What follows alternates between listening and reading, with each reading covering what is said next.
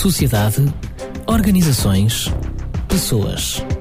Psicologia para todos.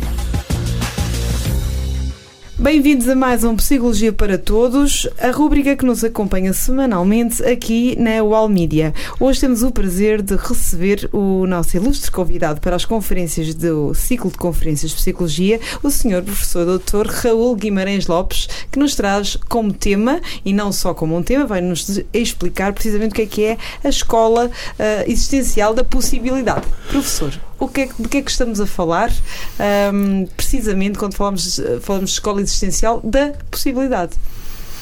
Um, isso significa que uh, a escola existencial tem a ver com a existência e não com a vida. A vida é diferente da existência. Um, de que forma é que nós podemos dizer que vivemos e existimos? Em que é que sim, difere? O existir é uma ação do próprio. O viver é um, um é, acontecer que para o qual nós não fomos chamados, ninguém nos perguntou se queríamos nascer. Existir é necessário um, a minha ação voluntária para ser aquilo que sou. Para tomar decisões, certo? É, no nascer, há, no viver, há necessidades. Para resumir, no existir há crises. Eu vou falar dessas crises existenciais. E algum, pode nos dizer alguma dessas crises, identificar alguma, alguma crise da qual possamos falar aqui? antecipando, descortinando. Para se entender essa, as crises tem-se de entender o que é o tempo de um ponto de vista existencial, não é o cronos. O Deus que é tempo, uma é? continuidade uhum. espacializada do tempo com eh, passado, presente e futuro. Mas eh, não há não há presente, já passou e o passado serve para nos situarmos. E agora o importante disto é a noção de situação. Eu estou sempre situado. No futuro também eh, não há futuro. Eu costumo dizer que não tenho futuro. Eu, do ponto de vista existencial, tenho o devir um fluir. Eu vou falar de Heráclito, hum. que dizia que não se pode tomar banho na água do mesmo rio, não se pode tomar duas vezes banho na mesma água, porque a água flui. E é assim o tempo. O nosso tempo existencial flui, não tem futuro, mas nesse tempo a fluir, nós projetamos, não projetamos o nosso futuro, projetamos um projeto, lançarmos para diante de nós na situação um projeto. E é desse projeto que também que vou falar que tem a ver com aquilo que me vai realizar quando eu por episódios o vou alcançando cada vez mais perto. O meu projeto ainda não está feito, eu continuo a fazê-lo. Isto tudo tem a ver, como há pouco disse, essa possibilidade de mudança está na situação. Eu vou falar é? do que é a situação, que também não é um espaço. A situação é uma possibilidade que nós temos de nos realizarmos. A situação nós não estamos numa situação, instalamos-nos na nossa situação, nós fazemos a situação. A situação é da nossa responsabilidade. Isso tem a ver porque com um outro noção que está montante deste, que é o da liberdade. Uhum. A liberdade não é absoluta, é uhum. é sempre situada.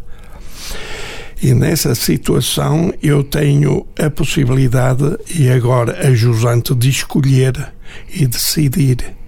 E este é que é o ponto principal. É a escolha, as escolhas que vou fazendo de mim. E quando as escolhas dos outros interferem com as escolhas de mim? as situações nós não as controlamos muitas vezes. Uh, falo de vir, falando em contextos mesmo até traumáticos, estou-me a lembrar das notícias recentes, por exemplo, violência doméstica, contextos e situações que as pessoas não conseguem controlar. Eh, esta situação da possibilidade uh, de, de, decidirmos em situações da forma mais serena possível, em contextos, sobretudo de agressão, vamos pensar uh, assim. Uh, continua o senhor professor a achar que co conseguimos controlar e fazer depender a situação de nós próprios com muita força? Aqui há um problema. Aqui a escolha não é retilínea nem automática, a não ser as pessoas que não pensam ou que não têm essa noção, não existem, só vivem, só vivem, como os animais também eh, fazem as suas escolhas biológicas.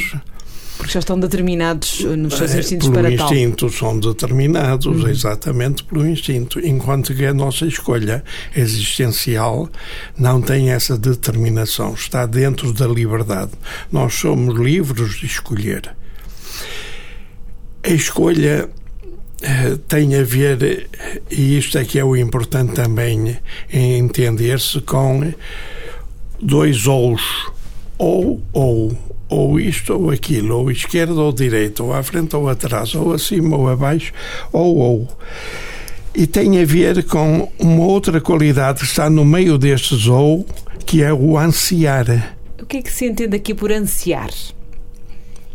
Chegamos lá. qualquer escolha, qualquer escolha responsável, só estou a falar dessas, não estou uhum. a falar das escolhas pulsionais biológicas, qualquer escolha eh, produz uma inquietação, porque nós não sabemos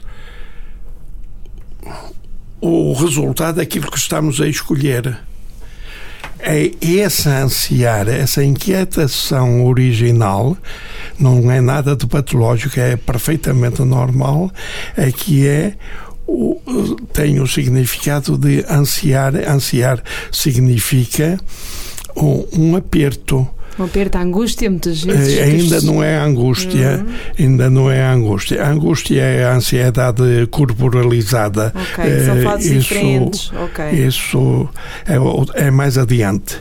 O ansiar tem a ver com uh, anelar, aspirar a alguma coisa de novo, de melhor para mim, aspirar, é uma aspiração. Isso causa esse ansiar, esse ansiar, eh, eh, duvida sempre se eu vou conseguir ou não. Como também, e então, do outro lado da esperança há o desassossego também, causa também o ansiar também causa desassossego, inquietação. Então temos dois tipos de ansiar: o anseio por alguma coisa nova que tem a ver com o meu projeto existencial uhum. e a ânsia. Da ânsia é que vem a angústia ou a ansiedade. A angústia, para mim, é um caso particular da ansiedade, se bem que nos textos seja sinónimo de ansiedade, mas não é. A ansiedade é, é, está que eu se apodera de mim a partir do ansiar é perante o bem ou o mal daquilo que estou a decidir. O receio da é a expectativa também. A expectativa, a ansiedade perante o mal eh, pode levar ao arrependimento quando eu noto que é um mal. Perante o bem, leva ao malogro.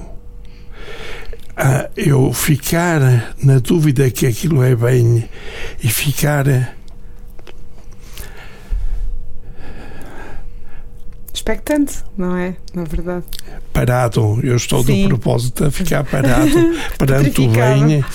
Era o que dizia Kierkegaard do demoníaco, o demoníaco, tudo aquilo que é servidão, que coarta a liberdade coartação da liberdade. É a minha ansiedade.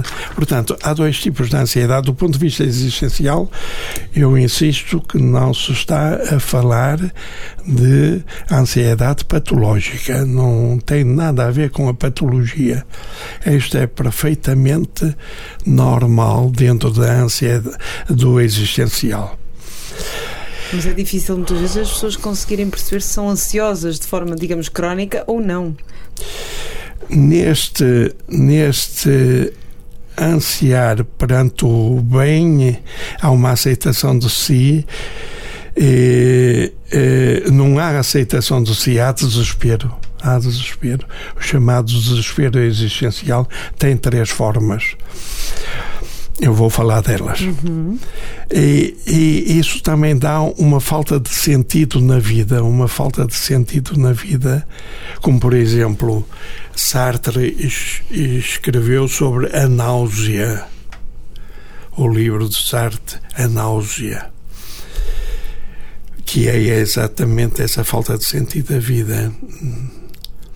O Camus escreveu sobre a estranheza numa novela chamada O Estrangeiro. O Estrangeiro. Eu vou apresentar um poema do aborrecimento existencial que António Nobre chamava Cepline, um poema dele que é terrível. É terrível, em que vemos o que é o spleen, esse aborrecimento existencial. Não ter Já nada. que falamos de poemas, desculpe interromper. Fernando Pessoa, por exemplo, em Ricardo Reis, no seu heterónimo Ricardo Reis, Fernando Pessoa, falando em termos de poemas, agora eu gosto muito da parte literária, não acha que hum, ele tem influências que vêm de Sartre e mesmo deste desespero existencial? Há ali momentos Ai, em que sim, Fernando Pessoa dúvida. Vem, em Ricardo um, Reis é que se nota, naquele um, heterónimo dele o melhor que encontremos, encontramos na, na literatura é o Fernando Pessoa, que também eu vou citar, eu vou citar eh, na, num poema muito conhecido que é esotérico, é, é difícil, chamada Tabacaria. Hum, é terrível. Tabacaria. Eh, eu vou citar, eu vou citar uma frase Não, dele. Os nossos alunos precisam de, também desta sensibilidade. Uma frase dele que é terrível. Portanto, quando decidimos, sucede uma coisa que é o instante. O instante é uma alguma coisa na nossa decisão, estamos sem livros de instruções, estamos sem ajuda nenhuma e vamos decidir.